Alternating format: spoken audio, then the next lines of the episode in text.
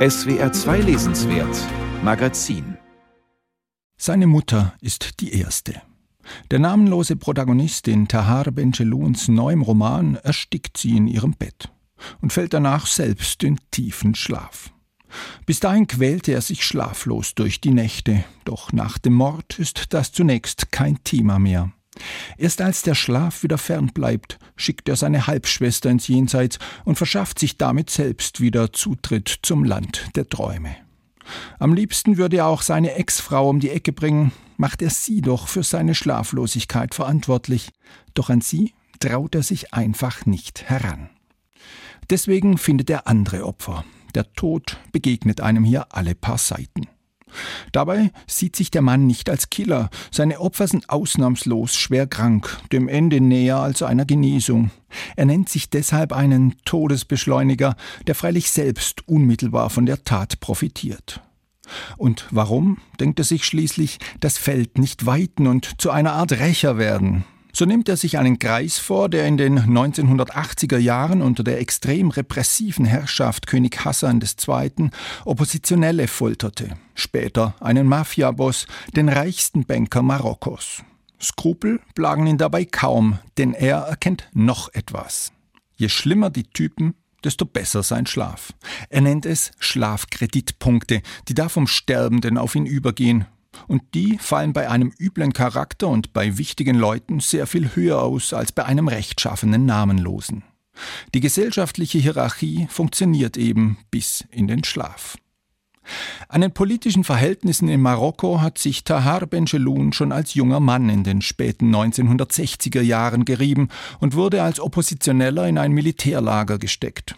1971 gelang ihm die Ausreise nach Frankreich, seither lebt er in Paris.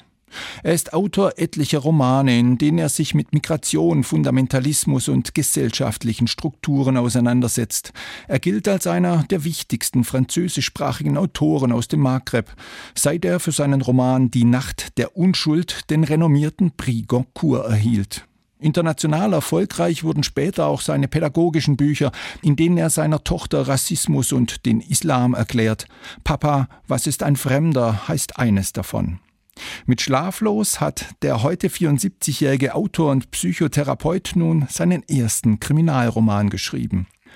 Schlaflosigkeit indes kennt Benjelun selbst nicht.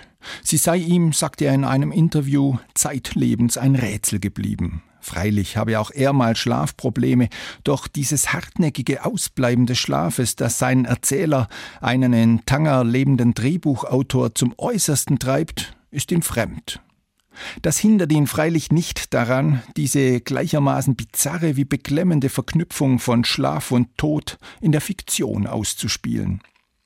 Nun wäre die Idee für Bencheluns Roman schnell ausgereizt, wenn er den Rahmen für seine Geschichte nicht größer ziehen, den Taten seines irren, aber ganz rational daherkommenden schlaflosen Erzählers nicht auch eine politische Dimension geben würde. So macht er sich Gedanken über das Leben, die Zeit, das Sterben, aber eben auch über die massiven Schieflagen in der marokkanischen Gesellschaft.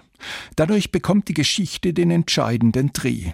Zumal sich der Protagonist darüber ärgert, dass die größten Egomanen, die skrupellosesten Verbrecher einen wunderbaren, nicht einmal durch den Hauch eines Zweifels gestörten Schlaf genießen.